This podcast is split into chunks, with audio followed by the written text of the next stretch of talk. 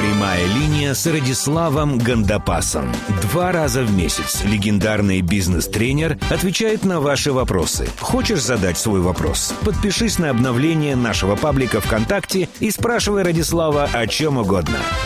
Здравствуйте, в эфире прямая линия с Радиславом Гандапасом. Меня зовут Михаил Кокин, напротив меня Радислав Гандапас. А не Андрей Макаревич. Да, как, как обычно. в прошлый раз. Как в прошлый да. раз, да. Радислав, здравствуйте. Здравствуйте. А, мы продолжаем отвечать на ваши вопросы. И первый, давайте сразу к вопросам. Мы давайте. уже поняли, что не успеваем, даже группируя вопросы по темам. А это значит, нужно поторопиться. Я думаю, что в процессе мы придем к тому, что мы будем просто зачитывать вопросы. Просто в подкаст будет зачитывать вопросы. Иначе мы не успеем. Да, да. А, итак, Иван Вольский задает вам такой вопрос. С чего нужно в первую очередь начать, когда ты пишешь свою книгу? А, и что нужно учитывать, если хочешь в дальнейшем выпустить э, ее в тираж? То есть, понятно, одно дело начать писать, другое дело уже на работа с издательством. Ну, э, кто-то просто пишет в стол, почему нет? Это тоже дело. Э, как э, говорил Жванецкий, писать и писать нужно тогда, когда уже не можешь терпеть. Вот некоторые люди, которые терпеть не могут, они пишут, э, пишут в стол, пишут в интернет-издание и не претендуют на издание бумажной книги. Должен сказать, что вот огромная разница, это художественная книга или деловая книга. Насчет художественной ничего не Вам знаю. не уточнил, но... Ничего не знаю. Будем считать, что деловая. Если книга художественная, ничего не могу сказать. Если книга деловая, то тут есть свой, свой алгоритм. Во-первых, если вы пишете книгу деловую, это значит книга о том, в чем вы разбираетесь. Скорее всего. Да, один из способов начать работу над книгой, один из способов, это записать на аудио ваше выступление, тренинг, семинар, воркшоп, что вы проводите по этой теме, или консультацию, записать. Потом например, отдать рерайтеру, за небольшие деньги вам все это переведут в текст, и потом к этому тексту уже добавлять недостающие. Таким образом будет появляться потихонечку книга. Некоторые мои коллеги записывают вообще все, что они говорят публично на диктофон, переводят в текст, добавляют, перегруппируют и так далее. Для меня это неудобный способ. Я в принципе говорю и пишу совершенно по-разному. В принципе, по-разному. Поэтому я пишу сразу руками. Для меня это отдельное удовольствие. Мне по-другому текст приходит в голову. Да? Мне, у меня же нет задачи просто наводнить э, бумагу моими там, мыслями, словами. Для меня создание книги, такого произведения, это отдельный, отдельный интересный творческий труд. Поэтому я просто пишу руками, повторю, принципиально не так, как говорю. Вообще в отношении издания книг существует много домыслов, что вот, дескать, нужно там, обивать пороги издательств, что все очень трудно, в этом, не, неизвестно куда, и очень просто. Издательство испытывает огромный дефицит в авторах, огромный дефицит. Поэтому ну, издательств не так много в России. Издательств, с которыми имеет смысл начинать сотрудничество, это может быть, может быть даже три. Это может быть э, Ман Иванов и Фербер, Альпина и АСТ. Наверное, все. Может быть, Питер можно было бы добавить. А, да, да, есть такое.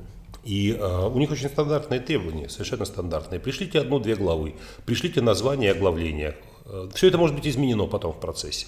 Э, пришлите описание книги, пришлите об авторе небольшой текст нам, и мы посмотрим, начнем с вами коммуницировать. Более того, издательство очень заинтересовано в создании качественного продукта, поэтому издательства очень активно общаются с автором, помогают ему сделать книгу. Э, иногда представляют к нему специалистов, редакторов, которые консультируют его по ходу создания текста. Э, таким образом, просто обращайтесь в издательство, говорите, я хочу написать такую-то книгу, вам скажут, что нужно, и двигайтесь шаг за шагом, постепенно преодолевая этап за этапом. Э, я приготовил, я знал, что этот вопрос э, Миша задаст, поэтому приготовил книгу, которая стоит у меня на полке. Называется «Срочно требуется муза». Автор Юлия Дикая. Это книга о том, как снискать вдохновение. Как, как ни парадоксально, да, как парадоксально, вдохновение это не что-то, что приходит в, э, помимо нашей воли. Э, это что-то, что можно простимулировать. И если у вас э, проблема начала работы над книгой связана с тем, что нет идеи, не идет креатив, то вот эта книга вам поможет. А что касается технической части, как ее издать, как ее написать, оформить, это к издательству. Повторю, они с удовольствием помогут вам. Ну, то есть нет такого, что а, а, присылаешь материалы, они говорят, кто, кто вы такой вообще? Ну, знаете, читая о Генри, читая Конан Дойля, читая других авторов, мы могли составить представление такое, что автор – такой несчастный человек, э, нищеброд, который пишет, пишет, пишет, и вот, наконец, он с трепетом свое творение приносит на почту, отсылает, из одного издательства глухо вообще никто не отвечает, из другого э, пишут, там, ваша а, рукопись переработана на макулатуру, из третьего пишут, а, пожалейте людей и займитесь чем-то другим в жизни, писательство это не ваше, и человек приходит, страдает, стоит ли ему продолжать писать дальше.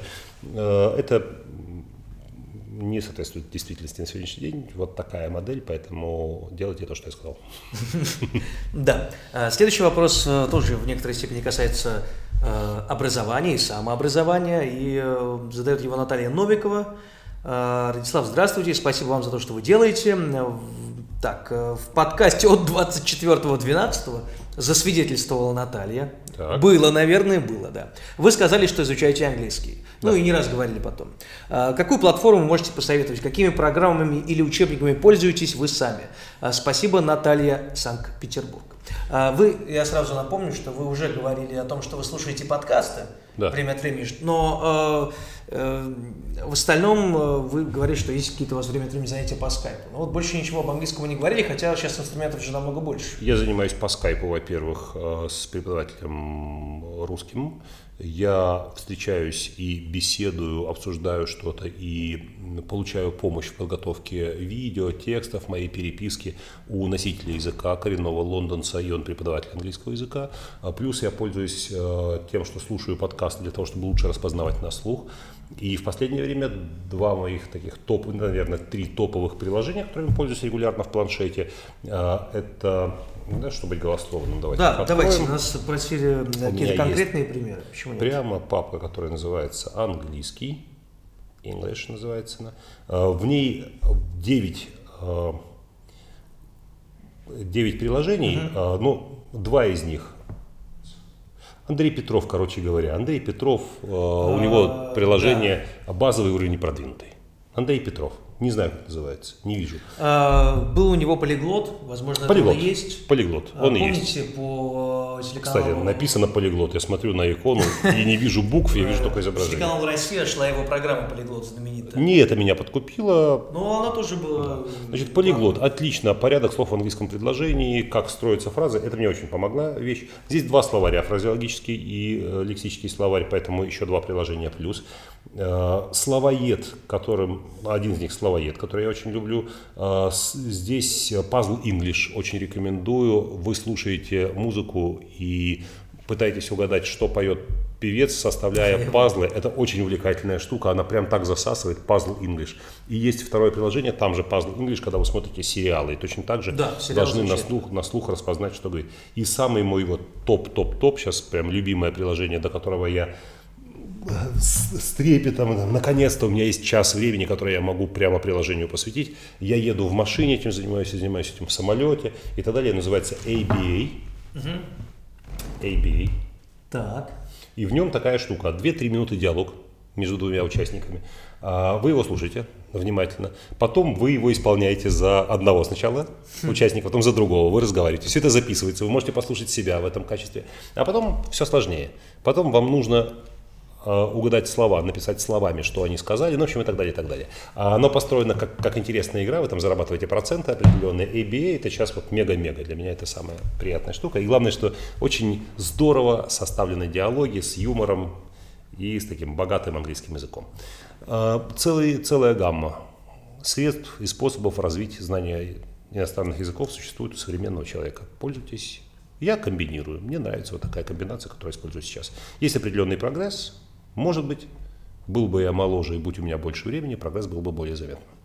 Да. Следующий вопрос. А, следующий вопрос от Антона Киблицкого.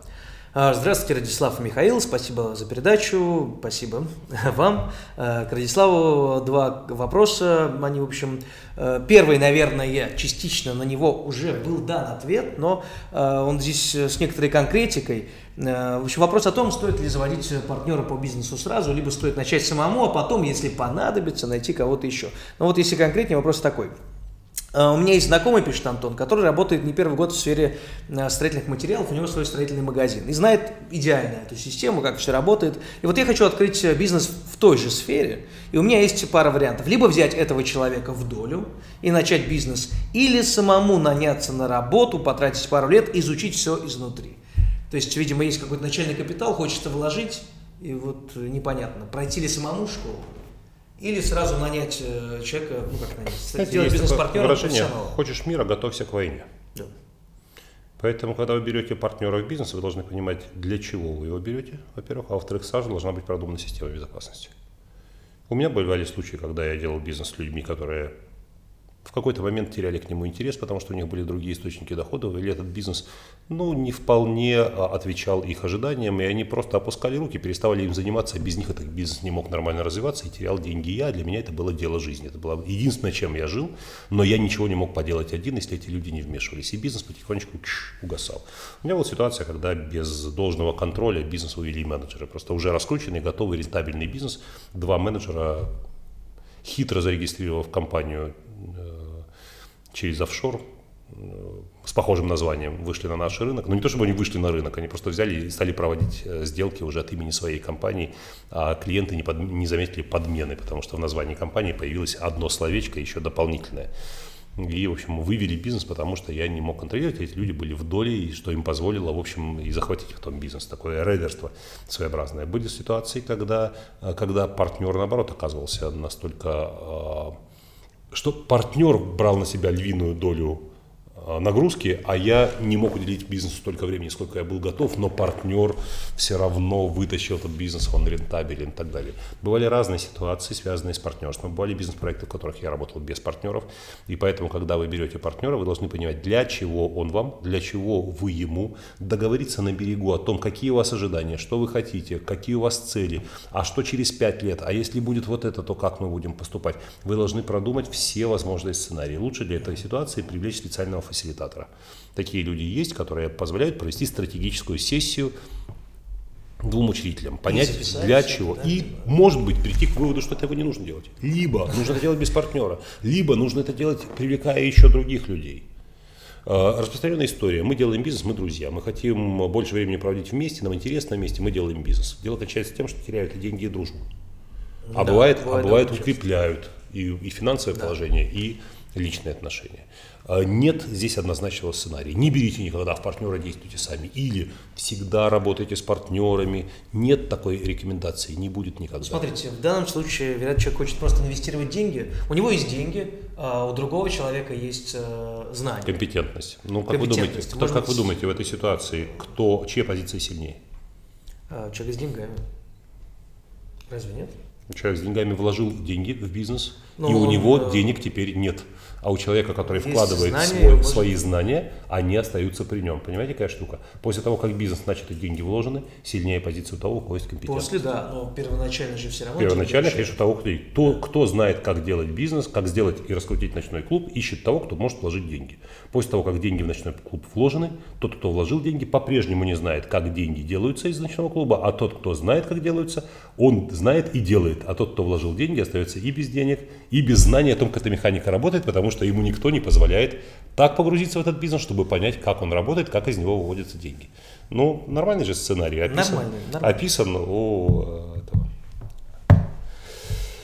А, Духлес э, Детелки, автор Сергей Минаев. Минаев. У Сергея Минаева это очень хорошо описано, это очень распространенная модель. Там звезда шоу-бизнеса хочет вложить деньги, открывает ресторан. Люди, которые открывают ему ресторан, берут его деньги, открывают ресторан. А, ресторан не такой, ресторан открыт с большим опозданием, в ресторан никто не ходит. Те, кто открывал ресторан, э, выходят из бизнеса с деньгами. Тот, кто вкладывал, выходит из бизнеса без денег. Да. По-моему, да, модель довольно Ресторан так и не получился, но деньги перекачались из одного места в другое. Поэтому чем вы детальнее изучите ситуацию, чем больше у вас будет э, гарантий того, что вас не кинут, не облапошат и так далее, тем лучше будет строить партнерские и дружеские отношения. Как ни парадоксально, да? партнерство ведь основано на добре и взаимном уважении. Взаимное уважение основано на надежности обоих партнеров. Поэтому вам нужно, конечно, получить гарантии того, что вы что ваши деньги будут в безопасности, и вы будете в безопасности не на коротком промежутке, а на продолжительном, надеюсь, э, пожизненной истории вашего сотрудничества. Да, и э, второй вопрос, может даже, мне кажется, на него не отвечать, но э, в прошлом подкасте вы упомянули... Я, кстати, сейчас спас огромное количество людей. Огромное количество людей надеяться. могли бы заплатить деньгами за урок, который я сейчас дал бесплатно. Представляете? Да, это правда. Но я, правда, своими деньгами заплатил несколько раз за подобные уроки, поэтому говорю о них, говорю о них с слезой, но, тем не менее, с пониманием того, насколько дорого э, я заплатил, и, значит, ценность этих уроков такая, что ими поделиться надо. Да. Э, если не ошибаюсь, Радислав, вы открывали бизнес по продаже минеральной воды, что вспомнил человек. Было дело, да. И какие подводные камни в этой отрасли, с какими трудностями э, вы столкнулись? Столкнулись с, отраслью, с э, трудностями следующими. После того, как э, договор заключен, начались поставки воды, качество воды упало. То есть поначалу оно было нормальное, поначалу СЭС подписал нам документы и соответствие минеральной воде э, нормам. После чего качество воды упало. То есть несколько фур мы получили, продали, а потом, когда уже вроде бы налажено, качество бамц, что такое, что происходит? Стали лить из других источников, или стали лить воду из-под крана, просто отфильтрованную, а не добывать ее из источников. Поставщик начинает делать вид, что так, это такая вода всегда и была, но независимая э, анализы показывают, что вода не та, что нам поставляли. То есть бутылки те, этикетки те, вода внутри другая. И это понимает потребитель, чувствует, мы теряем деньги, договор составлен и так далее. Ну, там вторая история. Мы э, поставляем вам минеральную воду, берите, у нас еще тогда и лимонады. Ну, под тем же брендом, а, в той же фуре, там будет, например, 40% еще будут разные лимонады. Ну что, какая разница, вы все равно на полку встали в супермаркеты, то почему бы не расширить линейку? Стали гнать лимонады, вода идет хорошо, лимонады не идут никак, например. А у вас затоварка, у вас получается склады под под крышу забиты лимонадом, и вам никуда не деться, и оно не продается, продавать лимонады совершенно другая история, чем продавать минеральную воду. А, сроки поставок, э, например. Ну, получается, конечно, очень сильная зависимость от поставщика. Или бывает, там, по ходу сотрудничества поставщик меняет условия поставок. Например, он требует наличными какую-то часть денег. И в этом смысле поставщик все-таки в сильной позиции. Да? Поставщик оказывается в сильной позиции, когда у вас уже налажено, когда вы уже проплатили за вход, что греха таить, такое бывает, чтобы войти в магазин. Если хорошая сеть, большой поток э, покупателей, вы платите, чтобы встать на полку. Вы заплатили, чтобы встать на полку, оставить на полку вам нечего, потому что вам просто не прислали товар в э, нужные вам сроки ну и так далее. Ну, много всяких штук, нюансов. Даже нельзя сказать, что это какие-то проблемы, такая повсеместная история. Ну, был забавный случай, когда поставщик в Сибири потребовал наличными заплатить. Как? Ну, в Сибири. Мы что, в Сибирь будем летать с наличными, с чемоданом денег, что ли? Ну, по-другому нам не подходит. Нам, мы всем такие условия заявили. Но это были еще дикие времена, 90-е, конечно, понятное дело, сейчас это было бы невозможно. Сейчас даже сам поставщик заинтересован в оформлении отношений документальной, и получении оплаты по безналу, что позволяет потом обращаться в суды, ну и добиваться правды. Сегодня многих из этих вещей наверняка нет сегодня, хотя время от времени я открываю бутылку питьевой воды и понимаю, что туда вот налили воду из-под крана просто. Просто налили воду из-под крана. И мне, я купил ее за деньги и мне предстоит его увидеть. Потому что меня, поэтому у меня в райдере, в моем бытовом райдере, который рассылается моим партнерам, организующим мои тренинги в разных городах, написана даже марка минеральной воды, которая должна быть мне обеспечена на время проведения тренинга. Если я в гостинице, это мои заводы, как я, какую воду и где я буду добывать. А в, э, на тренинге должна быть вода определенной марки, это вода, марку, вода, во-первых, которая мне нравится на вкус, а во-вторых, ее не подделывают. То есть не было выявлено ни одного случая подделки. А, к сожалению, большинство Большая часть воды, которую мы пьем, это контрафакт. Как и, кстати, сигареты, которые курят курящие, большей частью это не то, не тот производитель, который Ну, нельзя же каждый раз отправлять эту воду на экспертизу. Хотя многие сейчас и в домашних условиях, они а, воду, которую, скажем, берут из источников сами, они отвозят ее, ну, в частном порядке на экспертизу. То есть это люди начали заботиться о том, какую воду да. они пьют. это важнее, чем еда, Часто вопрос возникает такой. Вот вы смотрите, насколько стала вода, скажем, Архыз популярной. Да откуда они берут столько воды? Неужели этот источник, он э, там действительно столько воды, насколько его много? Ну, это же не один источник, это огромное, огромное количество источников, во-первых. Во-вторых, воду можно же э, пробуривать скважину и ставить насос и качать воду э, принудительно. То есть не, не те источники, которые естественным путем э, пробиваются на поверхность, а добывать с больших глубин. 200 метров просверлить можно скважины и качать довольно много. В свое время, между прочим, город Одесса снабжался всего тремя скважинами. Э, они били сами из-под воды, они назывались большой фонтан, малый фонтан, средний фонтан. Откуда э, большой фонтан? Э, малая фонтанская дорога, среднефонтанская дорога, ну и так далее. Это дорога, которая вела к фонтану. И специальные люди возили воду в город питьевую, и если были такие хитрецы, которые везли воду не с фонтана, а набирали ее где-нибудь в озерце и привозили, то люди знающие попробовали, говорили, не фонтан, Mm, вот откуда и выражение, не соответ... в Одессе выражение товар несоответствующего качества ожиданиям, так и говорят, не фонтан. Как вам новый фильм там с участием такого-то? Не фонтан. Не да, фонтан. Да. А, так что, да, могли снабжать, но вот раз мы заговорили на эту тему, я помню потрясение, которое меня однажды на Кавказе постигло. Я жил в номере, над, находящемся над э, источником Нарзан. Нарзан? Нарзан. По-моему, Нарзан Нарзан. Да, Кисловодск, совершенно верно. В Кисловодске в номере прямо подо мной был бивуак, виадук, бивуак, бивак, бив... Бельведер, Бельведер, в общем, то, где можно прийти со стаканчиком, набрать воды и попить минеральной воды. Когда открыл мини-бар, знаете, что у меня стояло? Перье. Я живу в трех метрах над источником Нарзан, а человек, который занимается поставками минеральной воды в эту гостиницу, закупает перье за 6 тысяч километров, летит из Италии, едет поездом, фурами, пароходами, Нарзан, э, перье. Вот это, мне, мне показалось, что это самый, вот, самый сильный когнитивный диссонанс, который я могу испытать в жизни. Да. А ведь как надо любить свой свой родной город, и какой же нужно получить откат от дистрибьюторов. Если большая сеть, то да. Что, следующий вопрос, следующий да. вопрос э, от Андрея Жданова. И вопрос такой, Радислав, добрый день. Сейчас как раз день в Москве, солнечный. Ну, ночами Богу. мы редко пишем подкасты, да. Да, но, конечно, бывает, да. А, да, вы как, э, как-то говорили в предыдущих выпусках, и опять люди апеллируют к тому, что, что вы говорите. так радостно, да. значит, нас Значит, слушают. А вернее, краем касались темы переговоров. Расскажите, есть ли в России сильные тренеры по переговорам? И Андрей пишет, что начал частично касаться техник переговоров, так как сам занимается собственным бизнесом. И поэтому часто вступает в переговоры с клиентами, партнерами, структурами. Интересное э, э, выражение, структурами. И ко всем нужен отдельный подход. Одно понимаю точно, что делаю много базовых ошибок. Спасибо. Вот, кстати, действительно, тем переговоров мы касались только краем. И вот это такой новый вопрос. Странно, что базовых ошибок, э, потому что... Ну, я, честно говоря, мне сложно представить, что такое базовые ошибки в переговорах. Литературы по А неправильно одеться... Неправильно построить коммуникацию, не в то время формулировать предложение, не установив э, должного уровня рапорта, переходить к коммерческой части. Э, уступить, когда сказали, а дешевле будет, и Б, М, и уступить тут же, хотя, в общем, не было никаких оснований для того, чтобы давать скидку. Базовые ошибки. Для того, чтобы не допустить базовых ошибок, существует базовая литература. По переговорам литературы очень много э, сопоставимо с темой презентаций. Авторы разные, литература разная, но это не значит, что есть какая-то одна книга, которая, знаете, на все времена все вопросы решит. Знаете, написали книгу о любви одну, зачем писать другие?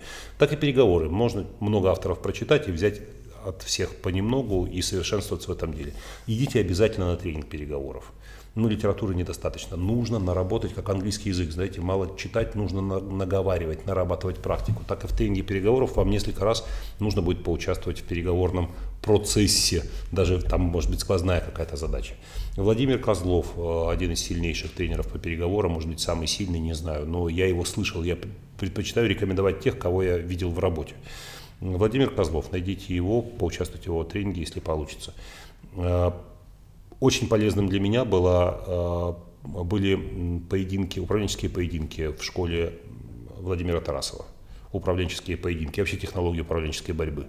Это очень важная вещь, потому что в основе переговоров лежит все-таки борьба все-таки да. вин-вин, но это да, окей, мир, но миру мир, но этот мир достигнут через, через борьбу позиционную иногда, иногда прямые столкновения, когда жесткие переговоры, прямое столкновение, давление, может быть, психологическая манипуляция, вы должны выстоять. Бывает позиционная борьба, когда человек на переговорах хочет себе более выгодную позицию от, выторговать и так далее, и уже с нее начинать сотрудничество.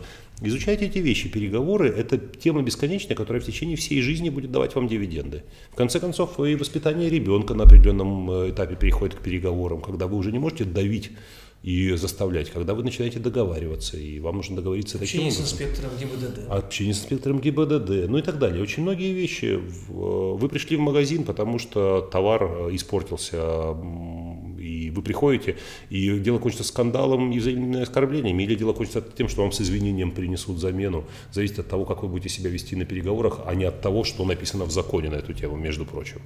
Ну и так далее. Поэтому осваивайте технику переговоров. Я лично переговоры ну, не люблю. Так получается, что я предпочитаю, чтобы за меня их вели какие-то другие люди, отстаивая мои позиции. Я больше люблю презентацию, это более близкий мне жанр. Но это не значит, что я совсем не осваиваю технику переговоров. Она это та область ожиданий, которая, которая нужна вне зависимости, вне зависимости от того, чем вы занимаетесь. А если вы еще занимаетесь бизнесом, ну все, сам Бог велел. Учитесь, осваивайте. Этому не, это, это умение не придет само собой. Просто с опытом оно не придет. Слишком дорога будет цена, слишком высока будет цена.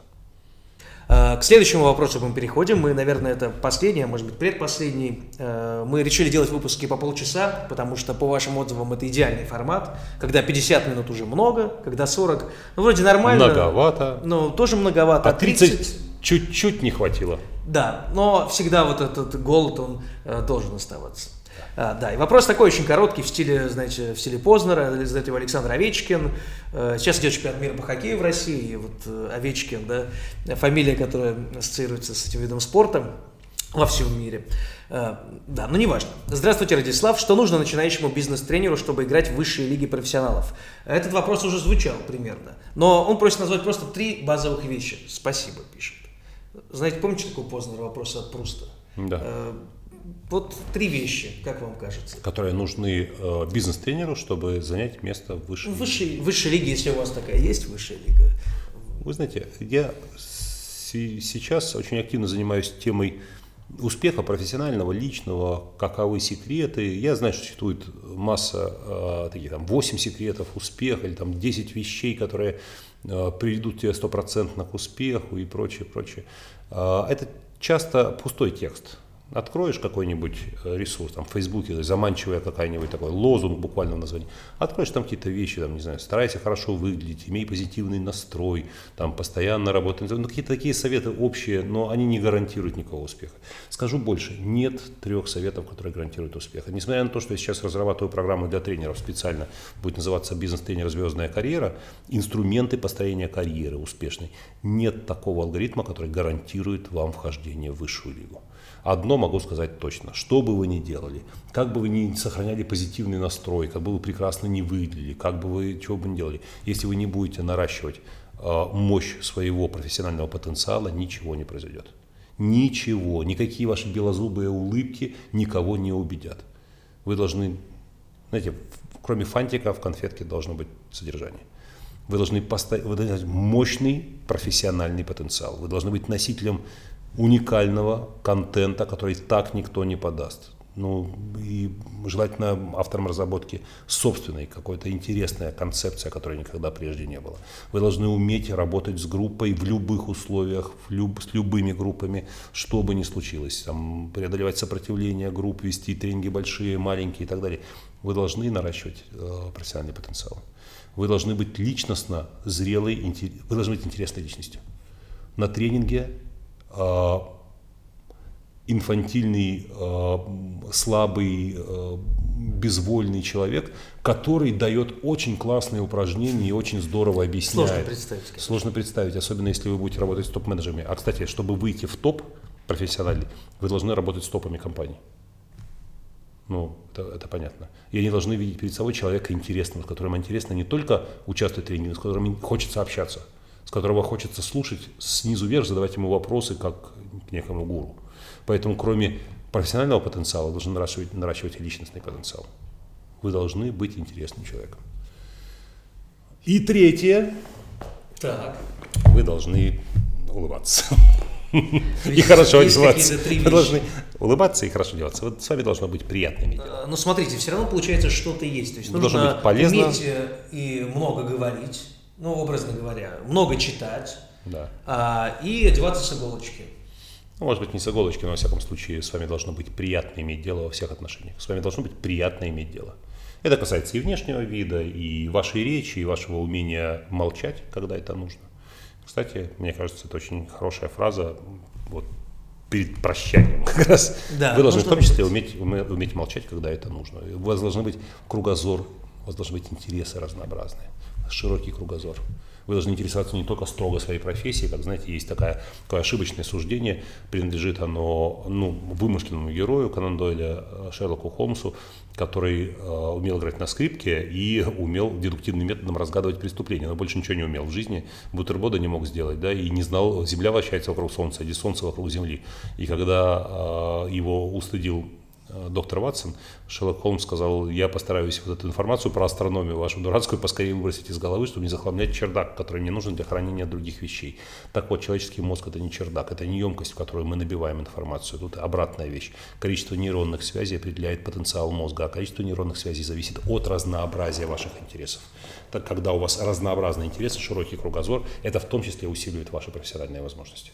Поэтому не замыкайтесь строго в рамках профессии Имейте хобби, увлечения, читайте литературу не только по специальности, но и художественную, общайтесь с интересными людьми, путешествуйте, занимайтесь видами, видами спорта неожиданными, нестандартными, коллекционируйте что-нибудь, там, интересуйтесь чем-то, кроме того, э, как заработать деньги.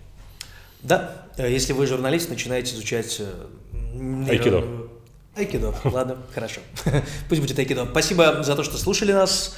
Э, через две недели, я надеюсь, мы в, войдем снова в наш график и будем выходить э, постоянно. Ну, праздники закончились, поэтому можно рассчитывать, что мы соблюдем. Пока лето, большой праздник на три месяца. И лето у нас будет чуть больше времени. В июне я буду чуть посвободнее, май у меня страшно занят. В июне буду чуть посвободнее, мы сможем записать несколько Лучше. подкастов, даже с некоторым заделом. Я, как вы знаете, уеду на полтора месяца с семьей на отдых.